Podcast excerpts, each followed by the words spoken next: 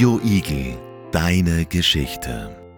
Hey there, cool cats. Welcome to our Ice Cold podcast, where we glide through the frozen wonderland of ice skating, one laugh at a time.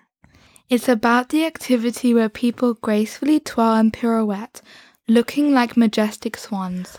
Well, friends, you're in for a reality check. Picture more like baby giraffes on skates or struggle on ice. We are Mikala, Melisa, and my name is Ashreya.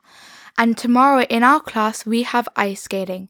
It's really fun. We ice skate for one hour, but sometimes it can be really annoying when you keep on falling down. Most of our class can ice skate, but some better than others. The people who can ice skate play games, and the rest of us use the penguins. Usually, the one that's always falling down is me, but nevertheless, it's just fun. The only thing I need to find till tomorrow are my ice skates.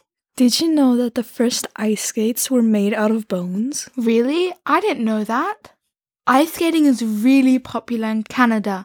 It's one of the oldest sports, and they have over 7,000 rinks.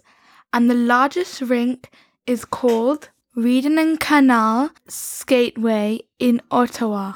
Hockey is considered one of the hardest sports in the world. At the London 2012 Olympics, hockey was the third most spectated sport in the world.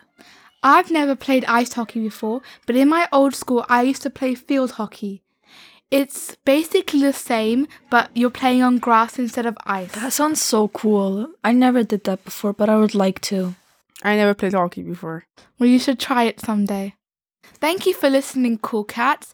We are very happy to do this podcast about ice skating and ice hockey. Have fun on the ice. Goodbye. See ya.